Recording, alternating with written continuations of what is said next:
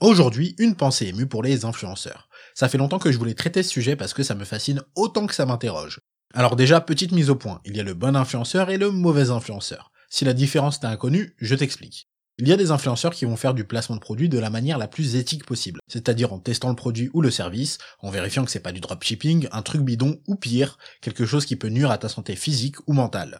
Et t'as ceux qui acceptent tous les partenariats à partir d'un certain chiffre.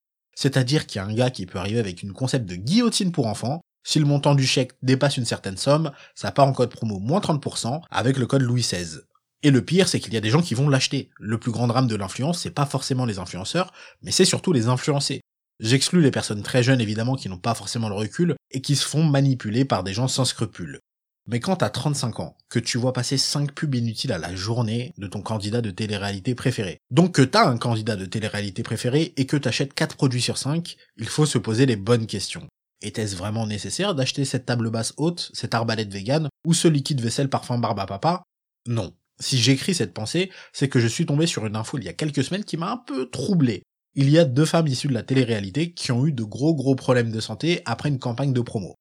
On redevient sérieux et le but n'est pas de se moquer parce qu'on parle de problèmes de santé graves. Ces deux candidates sont Emilie Amar et Luna Sky. On leur a injecté du gel acide hyaluronique dans les fesses dans le but de les faire gonfler.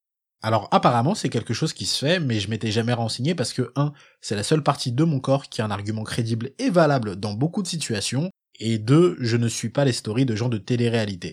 Cette injection était dans le cadre d'un partenariat avec une clinique privée parisienne et les deux candidates ont eu des problèmes différents. On parle de problèmes de santé graves.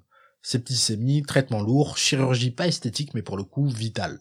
Et bien que je les connaisse pas, je leur souhaite d'aller mieux même si apparemment c'est pas gagné et ça devrait prendre du temps. Maintenant que c'est dit, elles étaient quand même censées vendre ce produit et cette opération. S'il n'y avait eu aucun problème, d'autres personnes seraient allées faire cette opération avec possiblement des complications.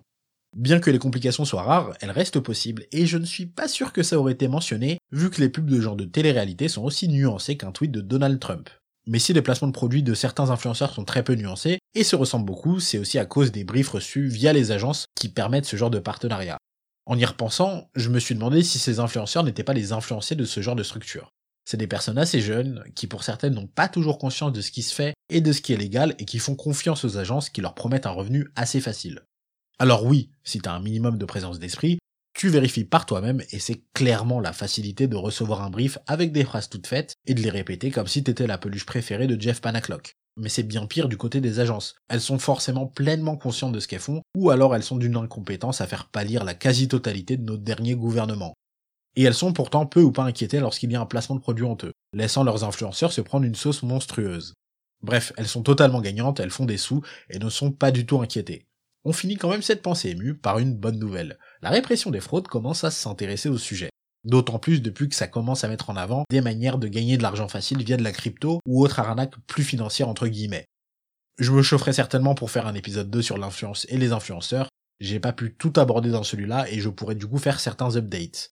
Avant de vous quitter, je me permets parce que je l'ai pas fait depuis longtemps, je vous invite, si c'est pas encore fait, à mettre une bonne note au podcast sur Apple Podcast ou Spotify, voire même un avis écrit en plus sur Apple Podcast, vu que c'est possible, ça aide pas mal au bon référencement du podcast. J'ai dit beaucoup trop de fois le mot podcast. Bref. Sur ce, prenez soin de vous, je vous dis à dans deux semaines.